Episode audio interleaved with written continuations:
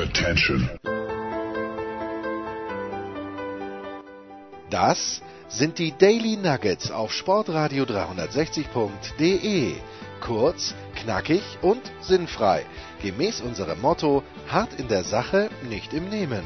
Heute mit dem Blick auf Tennis. Sportradio 360 unter Daily Nugget am Dienstag. Es wird jede Woche prominent, habe ich so ein bisschen den Eindruck, denn der Tennisprophet ist wieder am Start. In, ist er im Burgenland oder ist er in Wien, der Thürieu? Wo ist er? Er ist in Wien im 21. Bezirk bei einem lieben Freund, beim Herrn Ferdinand, aber das tut wenig zur Sache, ja. Das ist großartig. Das Internet bei Herrn Ferdinand funktioniert deutlich besser, als wenn du in deiner Sommerresidenz im Burgenland bist. Und ich freue mich sehr. Meins. Ja, ja, ja, aber es macht nichts. Ich freue mich sehr, dass du äh, wieder einen mm, lässigen, prominenten Gast mit in die Sendung gebracht hast. Und dieser lässige, prominente Gast ist der One and Only Laura Siegemund in Florida. Guten Morgen, liebe Laura. Guten Morgen.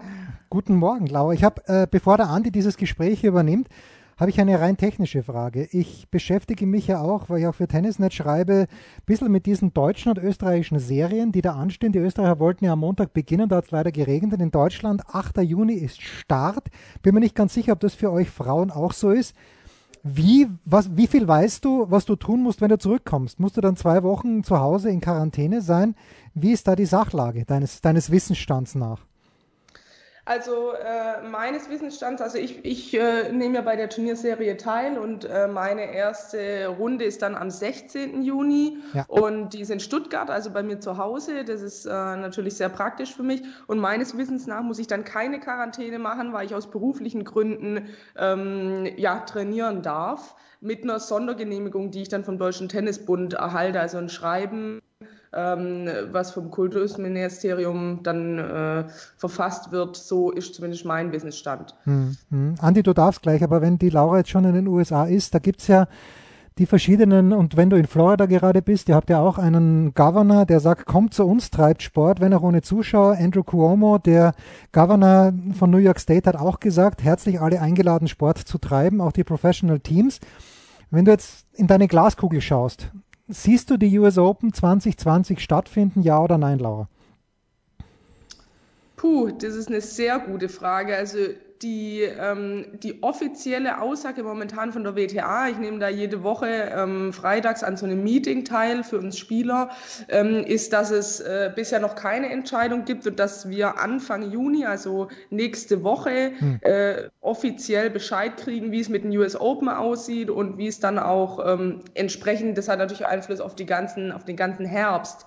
Also ich persönlich glaube, dass das ähm, dass es schwierig sein wird, weil ohne Zuschauer äh, das stattfinden zu lassen, wird wahrscheinlich nicht, äh, ja, nicht lukrativ genug sein. Und ich glaube nicht, dass es ohne Zuschauer stattfinden kann. Und mit Zuschauern ist momentan, denke ich, noch undenkbar. Also meine Prognose ist, dass das nicht stattfinden wird, zumindest jetzt nicht zu dem ursprünglich äh, feststehenden Zeitpunkt für die US Open. Hättest du damit auch so ein großes Problem, ohne Zuschauer zu spielen? Federer hat, glaube ich, vor zwei Tagen, habe ich gelesen, in der Luzerner Zeitung gesagt, nee, also ohne Zuschauer kann er sich bei Gott nicht vorstellen. Hättest du ein Problem damit? Nee, also ähm, klar, es ist natürlich unschön, sag ich mal, weil man spielt schon ein Stück weit auch einfach wegen der Atmosphäre und, äh, und das macht einen, einen riesen Unterschied. Also das wäre mhm. sehr seltsam, ohne Zuschauer zu spielen. Aber mir persönlich wäre es lieber, ohne zu spielen, als gar nicht zu spielen, muss ich ganz klar sagen. Also ähm, das Ziel ist natürlich ja immer, die Zuschauer dann so schnell wie möglich wieder dazuzunehmen, sobald es wieder sicher ist. Aber ich könnte mir auch äh, vorstellen, am Anfang mal ohne zu spielen. Andi, jetzt darfst du. Das ist lieb, ich danke herzlichst. Ja, ist, ich möchte vielleicht vorausschicken, äh, die Laura und ich, wir kennen uns eigentlich ja nur, äh, wie sagt man so, digital oder wie man das nennt, also nicht, nicht wirklich persönlich. Und ich muss aber sagen, ich habe sie schon auch vor fast zwei Jahren einmal gesagt als Kompliment, ich habe mir sie ausgesucht, weil sie, weil sie eben anders ist, weil sie ein sehr, sehr interessanter Typ ist und weil sie daher auch perfekt in, in mein Buch hineinpasst, wo ich ein Kapitel widmen werde, nämlich, nämlich es geht sehr stark um Psychologie und äh, es geht um, diese, um dieses Winning Mindset, das mich da so fasziniert hat. Wenn man sich jetzt die Karriere anschaut, aber zuerst wollte ich einmal sagen, liebe Grüße von Floridsdorf nach Florida. Also das, Wort, das Wortspiel wollte ich jetzt noch einbringen, ja. Damit es nicht zu ernst wird, ja, weil wenn man lacht, ist man gleich mal gut aufgeschickt. Äh, wahrscheinlich ja. bei euch sogar besseres Wetter als bei uns heute. Es ist nämlich ein grausliger, Regen, windiger Regentag bei uns. Hast du eine Ahnung, Laura? Wir haben das, das ärgste Aprilwetter. Also, wenn wir uns jetzt darüber auch noch unterhalten, da kommen wir mit einer halben Stunde leider nicht mehr. Ich würde das gern mit dir machen, aber, aber das machen wir dann, machen wir dann auch anders mal. Na, und was ich sagen wollte, und ich habe irgendwie ein Gefühl gehabt, also das sage ich jetzt frei heraus und ohne jegliche, man möge es interpretieren, wie man will, die, das ist eine ganz Liebe, die, die Laura, ja, ohne sie zu kennen, weil ich auch ein bisschen ein Gespür habe für Menschen, weil ich auch beobachtet habe, wie, wie sie, wenn die Emotionen rauskommen, was man ja nicht verbergen kann, weder in Sieg noch in Niederlage reagiert. Also ich habe gewusst, es ist ganz Liebe und ich war guter Dinge. Sie würde auch reagieren auf meine Anfrage, was ja nicht selbstverständlich ist. Da möchte sie irgendein Kasperl aus Österreich und der will jetzt was von mir und hat ganz lieb und nett und in einer wirklich äh, fantastischen Länge meine ganzen Fragen beantwortet. Und jetzt tue ich mich schwer, wo ich anfangen soll. Fangen wir einmal anders an. Also das war jetzt eine lange Intro, Laura, mit, mit einer schönen Laudatio. Mit vielen Komplimenten. Ja, ja, eine schöne Laudatio, wie, wie, es sich, wie es sich gehört. Aber fangen wir vielleicht an, jetzt äh, in der aktuellen Situation. Du hast dich entschieden, äh, als man noch gar nicht so genau gewusst hat, was ist das eigentlich für eine Krise, die dort zu verbringen, wo du jetzt bist, nämlich in Florida. Das hat mich stutzig gemacht. Kannst du diesen Entschluss erklären? Ja, also wir waren, äh, ich war mit meinem Freund äh, in Doha, wir haben ein Turnier gespielt, dann sind wir nach Indian Wells geflogen, äh, ganz normal, ähm, wie alles geplant war. Und dann habe ich ja in Indian Wells sogar dieses kleinere Vorbereitungsturnier gespielt, das 125er. Und es hat ja noch ganz normal stattgefunden. Und dann war im Prinzip von einem Tag auf den anderen, da hatten wir auch überhaupt nichts äh, im Voraus äh, von mitbekommen, wurde von einem Tag auf den anderen alles abgesagt. Und zwei Tage später dann eben auch Miami und, ähm, und die anderen Turniere, die, die im, im Prinzip die komplette USA-Serie.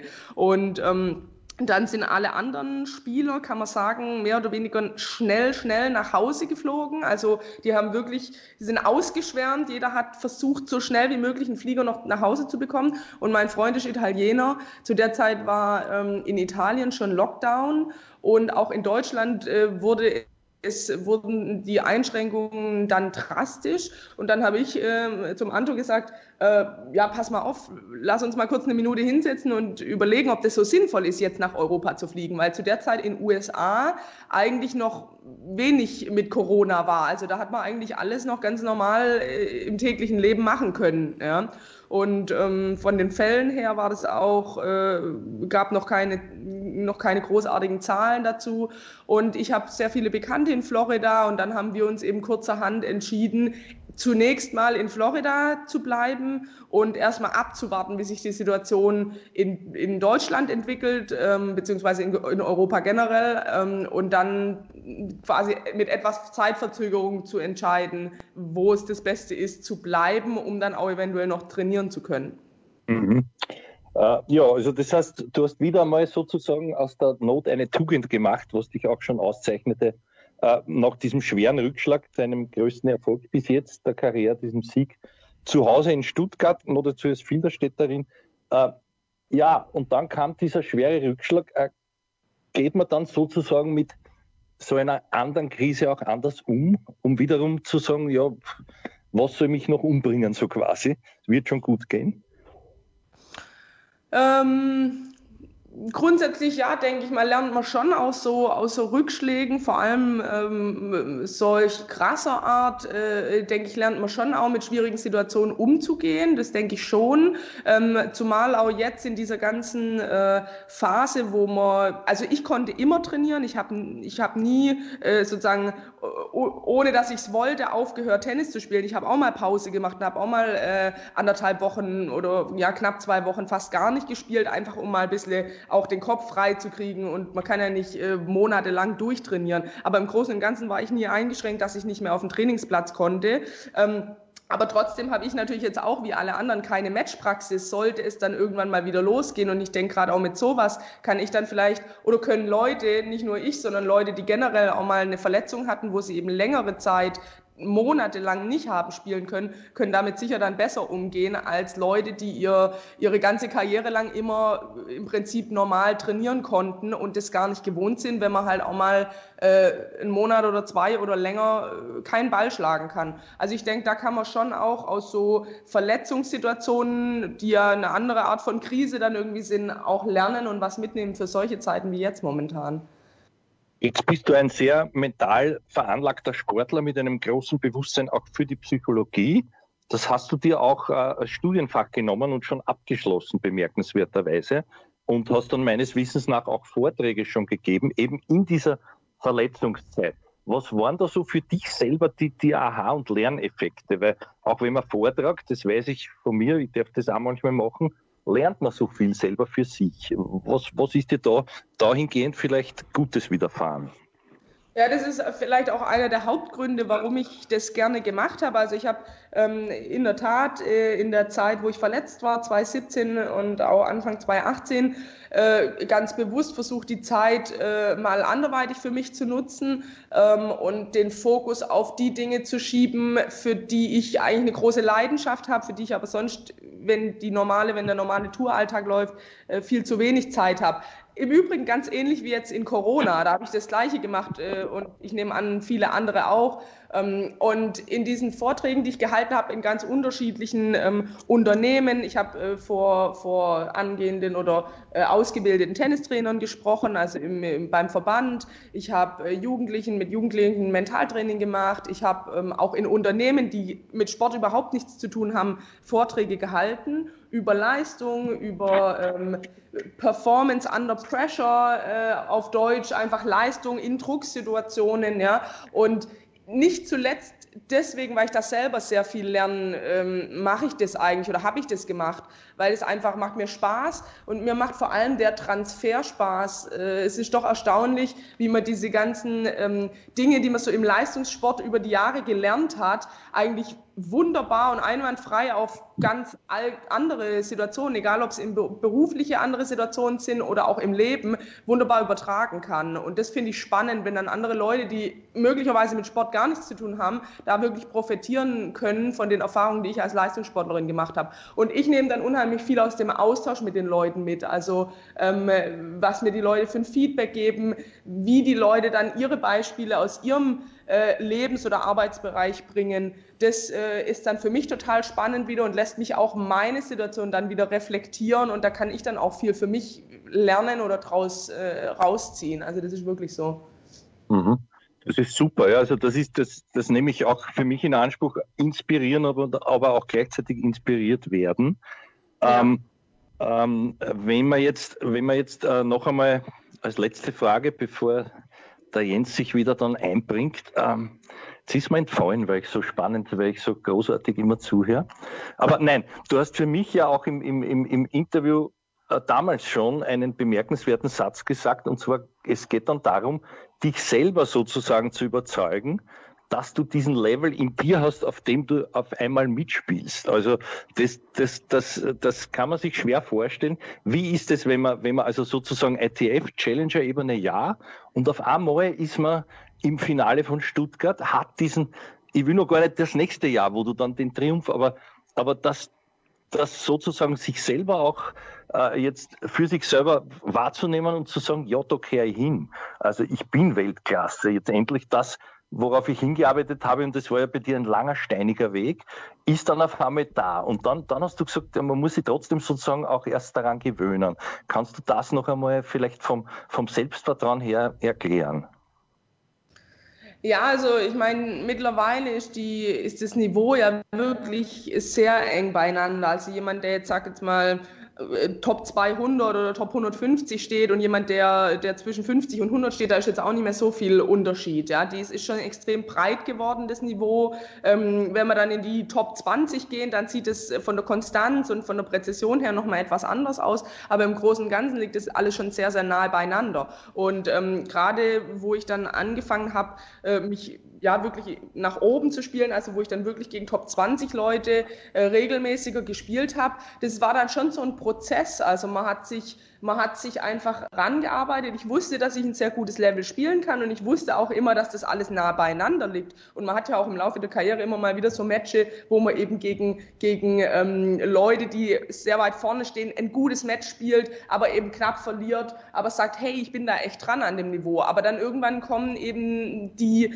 äh, außergewöhnlichen Tage, wo man so Matches gewinnt und da, ja, sag jetzt mal, schnackelt dann, dass man so ein bisschen äh, merkt, hey, ähm, das ist wirklich ein Niveau, das, da kann ich nicht nur mitspielen, sondern kann ich wirklich auch gewinnen. Und das ist aber ein Prozess dahin. Also das passiert jetzt nicht von heute auf morgen, sondern man, man kraxelt sich da immer näher ran, sag ich jetzt mal. Und, ähm, und das ist was ganz Spannendes und das ist auch was, wo man als Spieler dann unheimlich wächst, wenn man, ähm, ja, wenn man merkt, diese, diese harte Arbeit, die zahlt sich aus, aber eben nicht so, dass man eines Morgens aufwacht und sagt, ach, heute, heute habe ich es geschafft. Das ist auch nie so. Das ist immer ein ongoing process. Man kann auch wieder rausfallen, man kann die Form oder das auch wieder ein Stück weit verlieren und auch gerade zum Beispiel nach einer Verletzung, dann muss man sich wieder ranarbeiten. Aber ähm, am Ende, die, die Top-Leute, die halten es halt konstant und das ist im Prinzip auch das Ziel, äh, das Top-Niveau konstant abrufen zu können aber es ist trotzdem immer ein Prozess, da wieder ranzukommen und dann dranbleiben zu können. Das finde ich auch total spannend und das ist auch ein Stück weit mein Antrieb, ja.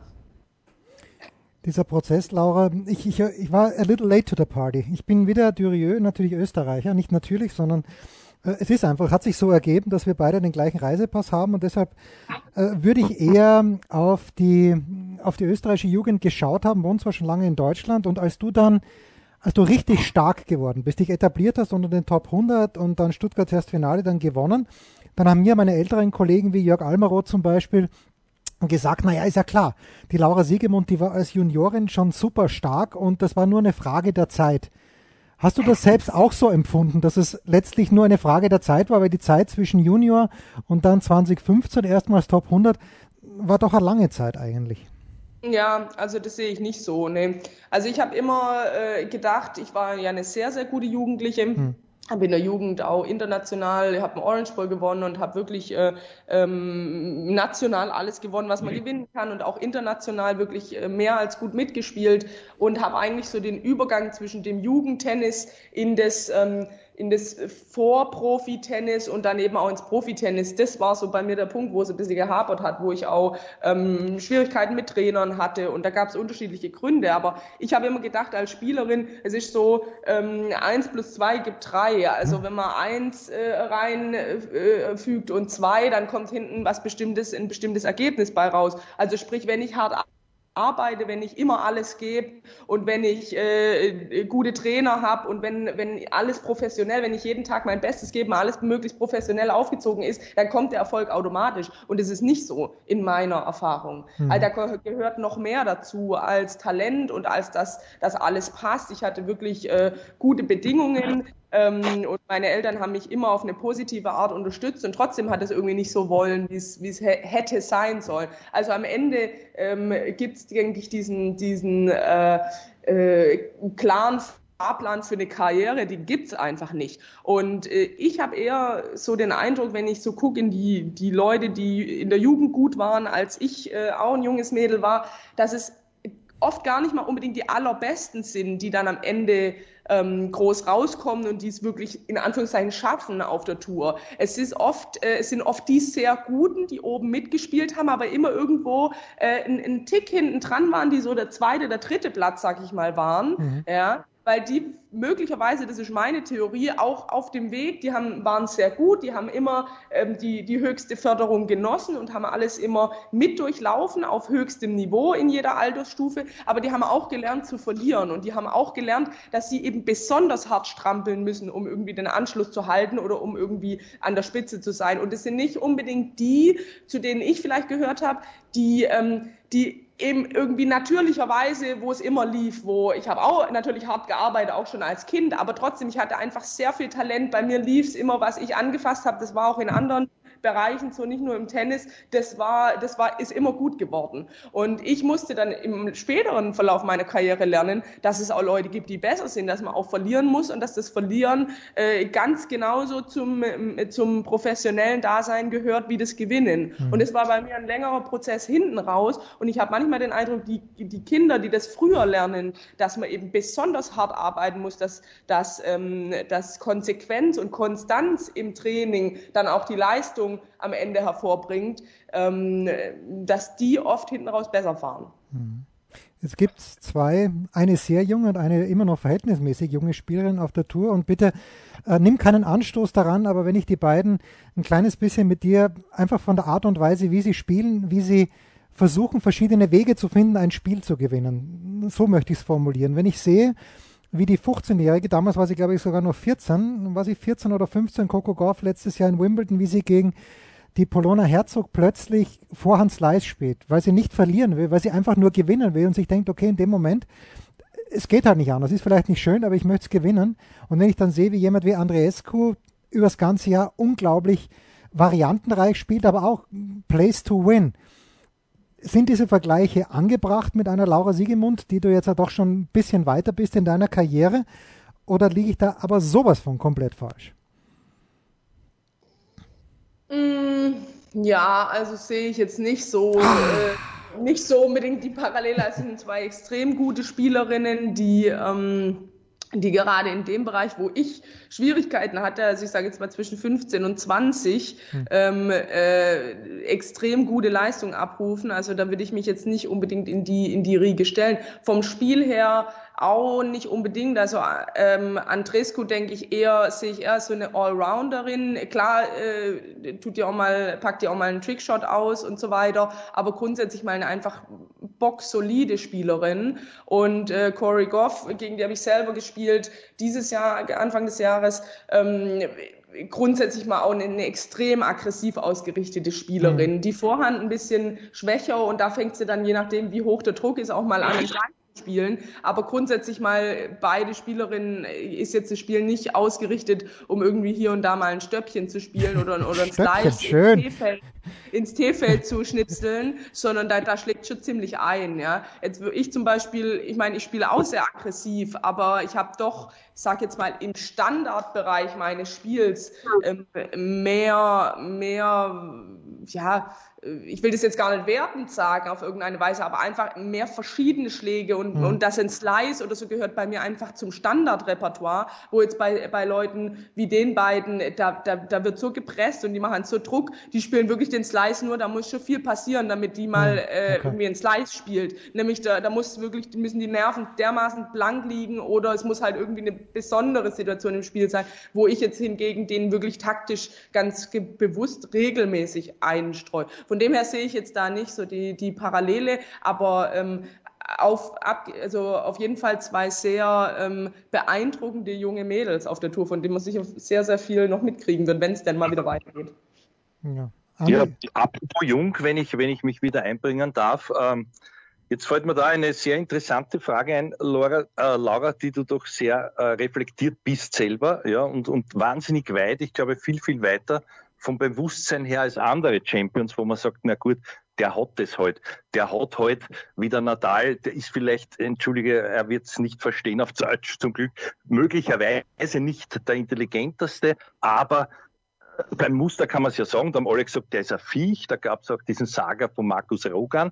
Also der kann sich gar nicht Gedanken machen, der macht einfach und hat es dadurch leichter, möglicherweise abzuliefern. Jemand, der sehr reflektiert ist, darauf wollte der Markus Rogan hinaus, ohne damals öffentlich den Muster diskreditieren und auch den Hermann Mayer zu diskreditieren. Es ist ihm halt dann ein bisschen anders von der Formulierung herausgerutscht, aber der hat gemeint, so gescheite Leute wie ich oder auch jetzt parallele Laura Sigmund, die haben es ja viel schwerer, weil die zerdenken alles. Und da ist es dann vielleicht möglicherweise, wenn es darauf ankommt, intuitiv eine Wahl am Platz zu treffen, schwieriger. Wie, wie ist denn das aus deiner Sicht als gescheiter Mensch?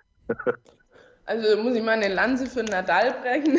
Das sehe ich jetzt überhaupt nicht so. Also ich glaube, dass das ein sehr intelligenter äh, äh Mensch ist und auch Spieler ist und dass der aber klar, sein Spiel ist natürlich extrem physisch, aber da würde ich auf jeden Fall nicht mit einsteigen, dass das irgendwie ähm, jetzt nur intuitiv wäre, sein Spiel. Ich denke, aber da möchte ich jetzt gar nicht weiter drauf eingehen. Ich glaube tatsächlich, dass es grundsätzlich im Sport so ist, dass, ähm, ich sage jetzt mal, intellektuelle Intelligenz, ja, die ist da einfach, die ist da einfach nicht so, wie soll ich jetzt sagen, die ist einfach nicht so notwendig und teilweise besser, wenn, wenn davon weniger da ist. Weil es tatsächlich so ist, im Sport geht es um Intuition, es geht um Spielverständnis und es geht um Spielintelligenz. Und die muss extrem hoch und ausgeprägt sein. Das hat man bei Leuten gesehen wie bei Becker und ähm, äh, ja, auch zum Beispiel bei Muster. Muster ähm, da, da war die Spielintelligenz extrem hoch und deswegen waren die erfolgreich. Die haben ein Gespür gehabt für die Atmosphäre auf dem Platz, für das, was in einer bestimmten Situation notwendig war. Und die hatten natürlich auch, und das haben sie alle auf diesem Niveau,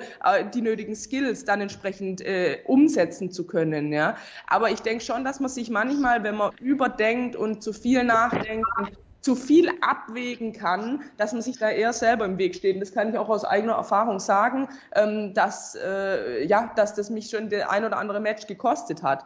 Und äh, nicht äh, zu einem geringen Teil verbringe ich mein, mein mentales Training damit, zu lernen, meinen Kopf ein Stück weit ausschalten zu können. Und diese, diese äh, analytische Intelligenz, sage ich jetzt mal, also einfach abwägen, analysieren, Konsequenzen äh, sich herbeidenken, äh, das einfach abschalten zu können, weil das Wichtigste in, im, auf dem Platz, vor allem in, in taffen Momenten, ist fokussiert zu bleiben und im Moment zu bleiben. Und es ist völlig irrelevant, Konsequenzen in der Zukunft oder äh, verschiedenste Varianten durcheiern äh, zu können, sage ich jetzt mal im Kopf. Das ist genau das, was in dem Moment nicht gefordert ist. Und das, das trainiere ich auch nicht zu einem geringen Teil. Und ich sage jetzt mal Leute, die da vielleicht ähm, weniger, äh, weniger viel Gedanken sich machen, ähm, die, die haben da den Vorteil, die bringen das schon natürlicherweise mit, sozusagen. Wenn ich das jetzt noch einmal hinterfrage, äh, dann komme ich auf einen interessanten Punkt. Das heißt, versuchst deine, deine logische Intelligenz, die aber jetzt ja gefragt ist in Zeiten wie diesen, vielleicht sprechen wir zuerst einmal darüber, weil ich dich nicht für jemanden halte, wie nichts gegen unsere ganzen Weltklasse-Spieler, aber wenn ich höre, die sitzen acht Stunden vor der Playstation und tun sich dort äh, sozusagen be, gegenseitig äh, äh, erfreuen an, an, an Dingen, wo ich mir denke, äh, schaut um die Zeit, also dazu zähle ich dich wahrlich nicht. Äh, wie, wie verbringst du deine Zeit, die ja dann wertvoll ist, nämlich jetzt, wo du sie hast, um eben solche Dinge vielleicht auch dahingehend zu erarbeiten, dass dir dann der eigene Kopf, wenn es darauf ankommt, nicht im Weg steht. Ja, genau. Also ich habe äh, tatsächlich ähm, am Anfang, ich sage mal, ich habe ungefähr eine Woche gebraucht, bis ich das mal so für mich einsortiert hatte, was jetzt äh, abgeht äh, die, in dieser Corona-Zeit und was das bedeutet für mich. Und ich war da auch erstmal ziemlich am Schwimmen, aber ich bin tatsächlich ein sehr strukturierter Typ und ich brauche da auch äh, einen klaren Plan, was ich mit dieser Zeit anfangen möchte. Und da habe ich eine Weile gebraucht, aber dann habe ich, äh, mal abgesehen davon, dass ich ja immer trainieren konnte, also ich habe mein Trainingspensum ein Stück weit aufrechterhalten können und habe aber mir wirklich ganz bewusst Ziele gesetzt für diese Zeit, was ich daraus machen möchte. Ähm, und zwar im Hinblick auf auf das, dass ich, ich kenne mich auf der Tour, da bin ich sehr viel mit Tennis, äh, da, da ist im Prinzip 99 Prozent dreht sich alles um, ums Tennis und man hat immer diese vielen Interessen oder diese vielen Dinge, die man schon lange mal anpacken wollte, für die man aber einfach mit diesem Job keine Zeit hat. Und das habe ich für mich so konkret mal angegangen. Und deswegen habe ich tatsächlich viel Zeit in, in so Dinge wie, ähm, wie Yoga und Meditation investiert. Das habe ich zum Beispiel regelmäßig und auch mit Lehrer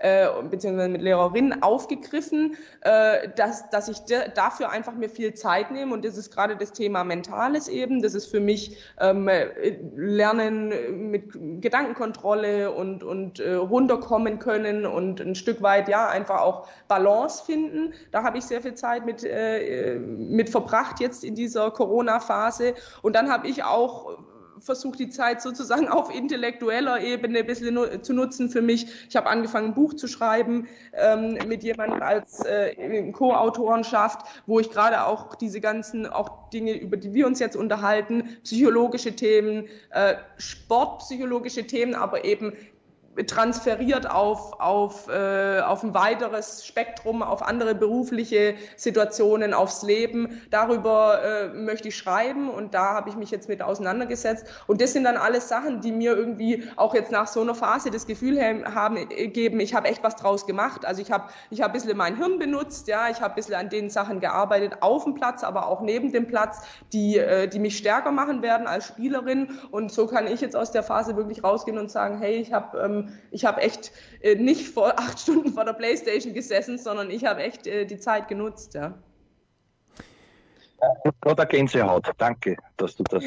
Ja, das, das wollen wir denn nehmen. Am Gänsehäufler Gänsehaut. Das ist. Äh, ja, genau. Das, das ist großartig. Florida, Florida ist halt wirklich großartig. Ja, Bitte jetzt. Ja, ich habe jetzt schon noch eine globale Frage und wir müssen die Laura dann natürlich auch entlassen, weil das Training ruft. Aber ähm, wenn ich dir jetzt so zuhöre und wenn ich lese das Interview, das die Julia, Julia Görges vor ein paar Tagen in der Süddeutschen Zeitung gegeben hat, dann finde ich, äh, von dir kann man was lernen. Die Julia hat, finde ich, ganz viele schlaue Sachen gesagt und dennoch, wenn ich jetzt den Vergleich anstelle zwischen dem Frauentennis und dem Männertennis, was die, die Strahlkraft der jeweiligen Führenden in der Weltrangliste angeht, ohne jetzt irgendjemand nahe treten zu wollen, dass Djokovic manchmal auch ein bisschen Mist erzählt, ja, äh, aber da, da kommt was. Es kommt was von Nadal, es kommt was von Federer.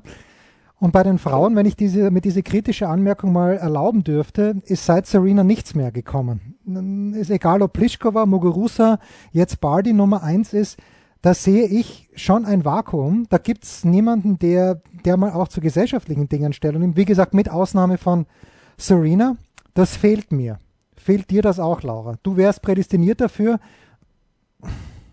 was sagst du?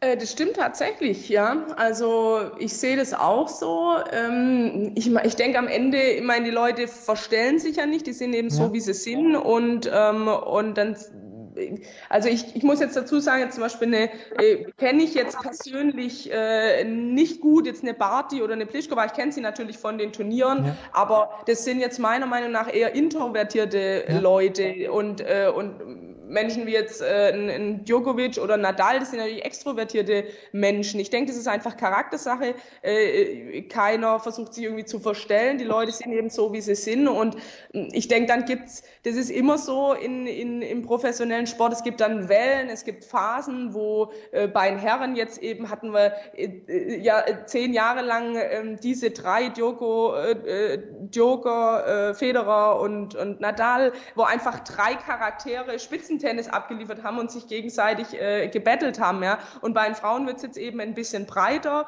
und, ähm, und sind eben eher, ich sage jetzt mal, dezentere Charaktere. Mhm. Ich denke, das muss man akzeptieren, aber ich sehe schon, ja, ich sehe es auch so klar, die, die ähm, Leute, die irgendwie auch mal einen raushauen oder wo man, wo irgendwie polarisieren, die sind momentan bei den Damen nicht äh, vorne dran. Das, das ist schon richtig. Mhm.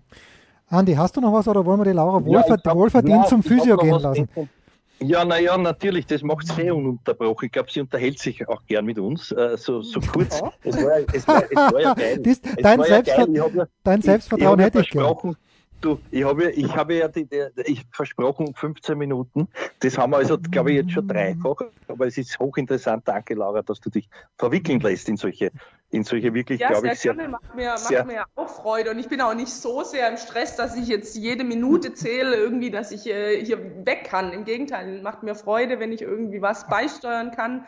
Ähm, ja. Und, und äh, dadurch, dass es hier sowieso äh, dermaßen schlechtes Wetter hat heute, weiß ich auch nicht so genau, was mit meinem Trainingstag passieren wird, ehrlich gesagt. Ich muss dann, wenn wir hier fertig sind, mal an, ans Handy springen und mal abklären, ob der Tag ja. Wasser fällt oder wie es aussieht. Na gut, dann, dann unterhalten wir uns jetzt noch drei Stunden, vorausgesetzt der Herr Jens der Herr Jens äh, hat diese Gottschalk-Mentalität des Überziehens auch ein bisschen in sich. Na, aber jetzt Spaß beiseite. Ich habe schon noch äh, ein, zwei sehr interessante Fragen. Und zwar, das, wir sind uns ja einig, glaube ich, deswegen also wir, hast du auch. Wir, wir, wir, machen weiter, ja, haben wir uns jetzt darauf ja, geeinigt. Ja. Also wir sind jetzt quasi in der Rapid-Viertelstunde. Da wird immer eingeklatscht zum Schluss. Die letzte okay. Viertelstunde, also das, das können wir uns jetzt einmal so vornehmen und dann schauen wir, ob es tatsächlich dazu kommt, obwohl wir alle nicht mitstoppen. Aber jetzt, um das endlich anzubringen, also was kann man jetzt bei aller Bescheidenheit, Laura, du hast schon für mich so viel äh, Champion-like äh, Dinge gesagt. Ja? Darauf basiert ja auch mein Buch, das Champions-Prinzip, nämlich äh, positiv sein, auch wenn es nicht rennt und all diese Dinge. Aber du kennst Tage, wo einfach, wo es nicht nur draußen regnet, sondern auch innen. Ja? Es freit an nichts, es ist alles beschissen, es ist, äh, ich will keine Depression dir einreden, aber wir alle haben das, wenn wir Menschen sind. Unsere Tage sozusagen auch in die andere Richtung. Was machst du daher als, als, als mit diesem Champion Mind, um dich zu überzeugen täglich, wenn es dich gar nicht freut, äh, sozusagen dich wieder in, in, in die Positivität zu bringen und sozusagen, was, was dieses schöne englische Wort der Purpose immer übergeordnet. Die Linze Won hat mir das so schön erklärt. Also wenn man weiß, wofür man es macht, tut man sich da leichter. Was kann man da von dir lernen? Was machst du vielleicht neben autogenem Training und solchen Sachen? Bist du auch abergläubisch? Helfen dir Dinge aus der Kindheit, äh, sei es irgendwelche Anhängsel oder sonst was? So, du, du weißt schon, was ich meine. Talisman oder was, was, was bringt dich wieder in relativ kurzer Zeit auf Schiene, damit du wieder marschierst? Also ähm, es kommt natürlich ganz drauf an, in welcher Situation wir jetzt reden, ob wir jetzt irgendwie in einem Match reden oder eher allgemein. Also Na, sag mal, du hast gerade verletzt, du liegst da nieder und, und, und heulst und äh, jetzt weißt du, das nächste Jahr kannst du nicht Tennis spielen, weil es ist das Kreuzband gerissen und du musst vielleicht noch einmal operiert werden. Also Worst Case, aber das hast du ja bewältigt. Wie hast du diese Zeit so gut überstanden und dann gleich wieder ins Positive gebracht? Also ich habe äh, grundsätzlich, äh, also ich muss eine Sache sagen, ich bin grundsätzlich mal, tatsächlich, auch wenn man das gar so denkt, ein ziemlich pessimistischer Mensch. Also ich bin sehr skeptisch, ich, ich sehe immer erst einmal das Glas halb leer. Das heißt, äh, ich muss sehr aktiv und sehr bewusst daran arbeiten, das Glas halb voll zu sehen. Da gibt es Leute, die sind natürlicherweise optimistisch und veranlagt und die bewundere ich, bewundere ich ähm, aber ich bin eben nicht so. Das heißt, ich habe grundsätzlich mal sowieso immer diesen, diesen Extraschritt, wo ich einfach mich pushen muss, wo ich sagen muss, ja, jetzt Momente mal, das kann man aber auch von einer ganz anderen Perspektive sehen. Und das mache ich auch ganz bewusst, das habe ich gelernt über die Jahre, nicht nur im Sport, sondern das äh, ist natürlich auch im normalen, im Alltag ähm, sehr hilfreich. Ähm, und mein grundsätzliches Motto ist, wenn eine Türe zugeht, dann äh, geht eine andere auf. Das ist tatsächlich so, wenn man da mal drauf achtet und da mal den Fokus drauf legt. Und so äh, versuche ich auch an, an schlechten Tagen ähm, damit umzugehen. Und ich bin, ähm, ich habe ein bisschen äh, mich verändert über die Jahre. Also früher wäre ich eher jemand gewesen, das, äh, da, da höre ich das so ein bisschen raus mit Lindsay One oder auch ähm, Purpose, äh, dass ich jemand gewesen wäre, der sich dann über den Willen sozusagen und über den, ähm, den, den Sinn, warum du etwas machst, mehr pusht und auf gut Deutsch in den Hintern tritt, um, um sozusagen die, den Job zu machen oder die, die Sache zu vollbringen, egal ob es jetzt ein, ein, ein Turnier ist, ein Match oder auch mal ein Trainingstag, ähm, wenn es einem einfach nicht gut geht. Da habe ich eher so diese Pusher-Mentalität gehabt. Ich bin extrem gut da drin, mir selber in den Hintern zu treten, mich anzuspornen selbst. Da brauche ich niemanden dafür. Und da war ich besonders gut drin, dass ich mich quasi selber gedrillt habe. Ähm, davon bin ich eigentlich abgekommen. Ich mache mittlerweile, kann man fast sagen, das Gegenteil. Ich ähm, finde zwar das, oder ich ich bin, in, äh, bin davon überzeugt, dass harte Arbeit und ein, ein extremer Wille und hohe, hohe, hohe Arbeitsmoral, sag ich mal, elementar wichtig sind für gute Leistungen. Und wenn man morgens aufsteht und einem geht's nicht gut und man sagt, ach komm, heute trainiere ich halt mal nett, also das ist, das geht gar nicht. Ja, das äh, führt einen mit Sicherheit nicht zu der Höchstleistung, äh, die man erreichen möchte.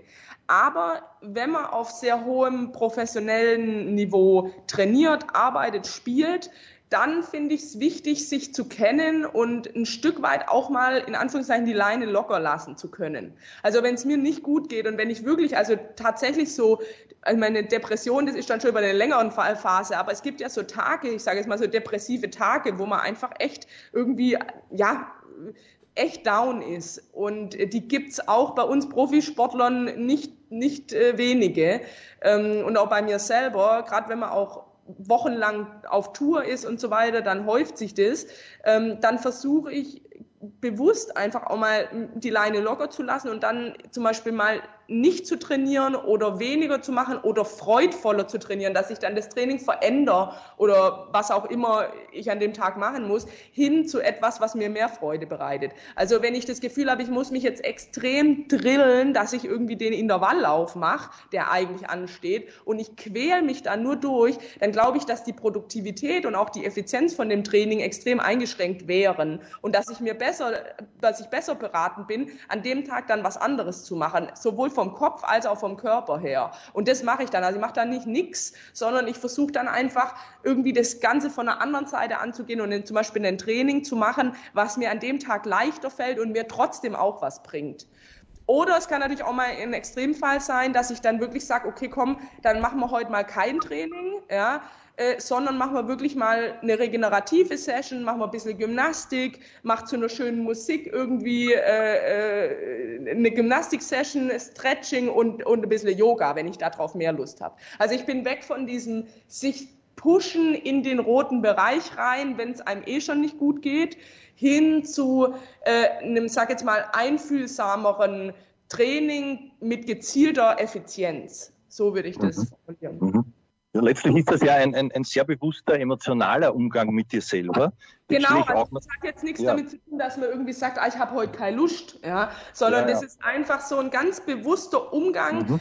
Da mhm. muss man aber sich extrem ehrlich gegenüber sein können. Also Kenntnis man muss, selbst, genau. Man muss, mhm. auch, man muss auch fair sein und sagen, wenn heute zum Beispiel, ich sage jetzt mal im umgedrehten Sinne, ein lockeres Läufchen ansteht, aber du merkst, du, du fühlst dich, als könntest Bäume ausreißen, dann musst du halt da auch mal den Intervalllauf dann einsetzen äh, und, und auch, das geht auch in die andere Richtung, ja. Aber einfach so ähm, Gefühl, ganz einfühlsam sich äh, sowohl mit der Psyche als auch mit dem Körper umgehen, um quasi an dem Tag möglichst effizient, äh, effizient das Beste rauszuholen. Darum geht es eigentlich. Es geht nicht mhm. darum, äh, irgendwie eine lockere Kugel zu schieben. Ja.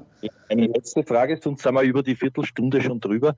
Jetzt geht es ja auch darum, Emotionen wahrzunehmen und die zuzulassen. Und da gibt es die Theorie, auch wenn es einem ganz schlecht geht, das bewusst zu durchleben sonst holst dich ein. Also das heißt, wenn du es zu früh wegschiebst, dann holst du irgendwann wieder ein. Also ich bin dann auch jemand, der vielleicht zwei Tage Tirolose runterlässt und sich dort aushält und dann geht's mir umso besser die Tage danach. Ich weiß nicht, wie ich, ich bin nicht das Maß aller Dinge für niemanden, aber jeden von uns geht's einmal so und wenn es dir geht, wie machst du das? Ähm, ich denke, ja, ich denke, da gibt es äh, sehr unterschiedliche Arten und es ist sehr individuell, wie man da damit umgeht. Ähm, und teilweise sind die auch fast gegensätzlich, die Arten. Also ich, ich sehe es auch, dass, dass viele Leute ähm, auf eine, also das gut hinbekommen, dass die sich einfach ablenken oder äh, wenn, wenn diese negativen Emotionen eben irgendwie über ein, ein Übermannen, sag ich mal, ähm, dass die dann einen Weg haben durch Ablenkung und durch äh, quasi den Kopf da davon ganz frei machen und, und auf ganz, was ganz anderes sich konzentrieren, dass die dadurch sozusagen raus schwimmen können aus, diesem, aus diesen negativen Emotionen oder sich frei paddeln können. Ja, man ähm, könnte auch sagen, die schieben es nur weg. Deswegen das kommt drauf an. Es gibt auch natürlich mhm. dieses Wegschieben und Ignorieren und sozusagen bewusst unterdrücken. Das stimmt. Ich habe aber schon auch die Erfahrung gemacht, also auch nach zum Beispiel, wenn ich jetzt mal ein Beispiel finde, dann, dann ähm, nach so Matches, wo es einem echt irgendwie, wo echt mistig gelaufen sind und wo es einem echt schlecht geht danach. Ich habe beide Varianten. Ich bin grundsätzlich mal der Überdenker, der dann alles ins kleinste Detail zerfriemelt und ich, äh, wenn ich es analysiert habe und jedes einzelne Detail sozusagen für mich ähm, klar werden habe lassen, dann fühle ich mich danach besser und dann kann ich auch damit umgehen und kann dann, das ist eigentlich der springende Punkt des Ganzen, kann dann mit neuer, mit neuer Perspektive sozusagen in die Zukunft gehen, wenn man so will. Also ich habe es dann analysiert, ich weiß, was ich ändern muss, beziehungsweise was ich hätte besser machen müssen und mit dem, das gibt mir dann neuen Antrieb für die nächsten Trainingseinheiten oder die nächsten Turniere und dann geht es mir wieder besser. Das ist die analytische Variante. Aber ich habe tatsächlich auch ähm, schon einige Matches das angewandt, daran, dass ich analytisch mich immer im Kreis gedreht habe und immer, mir ging es eigentlich nicht besser. Es wurde, man ist irgendwie festgesessen in den negativen Gedanken und es war einfach ein einziges Elend. Und dass ich dann gesagt habe, pass mal auf, jetzt jetzt ziehst du dich um und gehst mit deinem Freund oder mit deiner Family, die da dabei waren, wenn jemand da dabei war beim Turnier, gehst du einfach schön einen Kaffee trinken und genießt jetzt den Rest vom Nachmittag und denkst einfach nicht mehr über dieses blöde Match nach. Und es funktioniert schon auch manchmal. Also es ist natürlich nicht, für jemanden, ein Überdenker wie mich ist es nicht einfach, aber es ist schon manchmal auch nicht ganz verkehrt, ich sag jetzt mal, einfach loslassen zu können, ohne Analyse. Hm. Und das ist die, die, die Mischung liegt wahrscheinlich irgendwo in der Mitte. Das kommt, also ich mache es immer anders. Grundsätzlich mal schon die Analyse, das liegt mir eher, dass ähm, mich mit den, das wäre dann dieses mit den Gefühlen auch auseinandersetzt, sich zu fragen, warum fühle ich mich denn jetzt überhaupt so schlecht? Warum geht mir das so nahe? Also sich dem Ganzen wirklich stellen und es dadurch verarbeiten. Das ist mit Sicherheit auch das, was mir natürlicherweise eher liegt. Aber ich finde auch die andere Variante, manche Menschen machen machen das ganz natürlich. Manche ignorieren ganz natürlich. Das ist natürlich, ignorieren und unterdrücken ist nie gut. Aber loslassen ist gut. Und wenn man das auch kann oder mal kann, das, das ist schon nicht, nicht verkehrt. Ich lasse jetzt gleich los. Eine habe ich noch ins Positive, damit wir positiv aufhören. Gehst du auch groß feiern? Also erinnere dich zurück, Stuttgart, ein Wahnsinn, Lebenstraum, ja, Porsche und so weiter, Hol oder Roh. Feierst du dann tagelang oder ist es dann back to business? Ja, ich bin eher der Back-to-Business-Type. Also ich, wir haben natürlich schon ganz äh, gefeiert, aber im kleinen Rahmen. Also ich bin da nicht so der, ähm, wie soll ich sagen, ich bin zwar ein, ein extrovertierter Mensch, aber ähm, wenn es dann zu solchen Sachen geht, dann, dann ist mir einfach wichtig, die meine wichtigsten Menschen um mich herum zu haben. Ich brauche da nicht großes Tamtam, -Tam, ja. Und ähm, da weiß ich noch, da haben wir dann mit meinen Eltern und meinen besten Freunden, die eben bei den Matches auch die ganze Woche über dabei waren, und äh, meinem Trainer haben wir dann einfach da im, im, im Hilton nebenan äh, schön gegessen und eben schön gefeiert. Und das war, das war wirklich toll und das war eigentlich so, wie ich mir äh, so, eine, so eine Feier vorstelle. Aber am nächsten Tag, klar, das, das hält natürlich der Stolz, den trägt man noch eine Weile in sich, ja. Aber ich bin dann jetzt nicht jemand, der dann noch, noch die ganze Woche noch feiern muss, sondern ich bin dann schon jemand, der setzt sich dann und dann geht's für mich einfach wieder zum Tagesgeschäft relativ schnell über und dann geht's weiter. Im Prinzip, der Montag nach dem Finalsonntag ist schon wieder eine neue Turnierwoche. So ist es halt beim Tennis leider, ja. Ja, da, da kommt jetzt mein, mein Rauschmeißer-Frage. Ist es nicht ein kleines bisschen traurig auch dann? Weil ja. alle, alle Spieler sind abgereist. Die einzigen, die vielleicht außer dir noch da sind, sind die zwei, die das Doppel gewonnen haben. Und alle sind dann weiter, ich weiß nicht, das nächste Turnier, wo auch immer das dann war. Ähm, ist irgendwie schade, oder?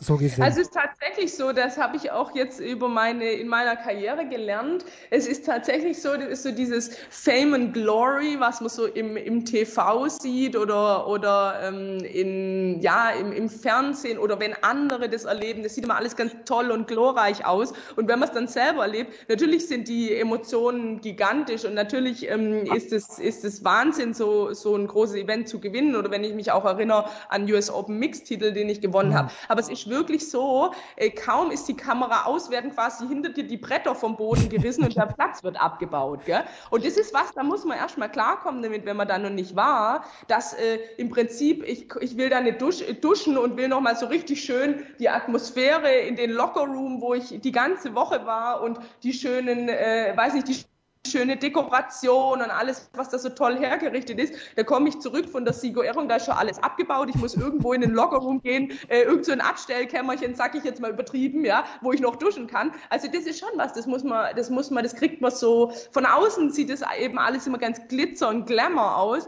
und, äh, und hinten äh, raus am Ende von dem Turnier, da ist dann wirklich, da sind nicht mehr viele Leute da und so weiter. Das muss man aber für sich abhaken können. Am Ende ist das, äh, ist das ja trotzdem gerade auch die, ähm, wie soll ich sagen, die Errungenschaft, dass man eben so lange da geblieben ist, dass sonst fast keiner mehr da ist, ja.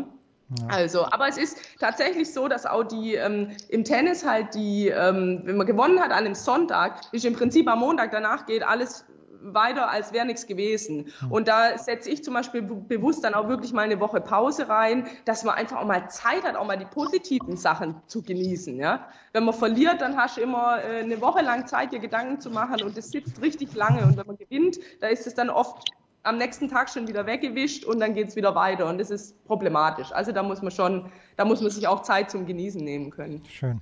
Laura, das war fantastisch. Wie, wie, verabschiede mich nur. Ich wollte wissen, was, ist dein, was sind deine Lieblingsblumen, weil die tue ich dir jetzt virtuell nach Florida überreichen. ich mag Lilien eigentlich ganz gerne, obwohl Oh. das ja eigentlich, ich weiß nicht, das ist schon manchmal so eine Beerdigungsblume, glaube ich, aber ich mag die sehr gerne. Aber ich nehme auch einen Wiesenstrauß. Okay. Also Lilien, es gibt ja da bei uns in der Nähe ein Kaff, das heißt Lilienfeld, da fahre ich extra hin Ah ja, sorge dir die schönsten Lilien. Danke. Mach das bitte. Die fantastische Laura Siegemund war das. Äh, Vielen, vielen Dank, Laura. Danke, Tennisprophet. Das war's für heute. Wir hören uns wieder schon morgen mit einem ganz interessanten Special zu Diego Maradona auf diesem Sender. Das waren die Daily Nuggets auf Sportradio 360.de. Versäumen Sie nicht alle anderen Podcasts aus unserer sympathischen Familienwerkstatt. Schon gar nicht die Big Show. Jeden Donnerstag neu.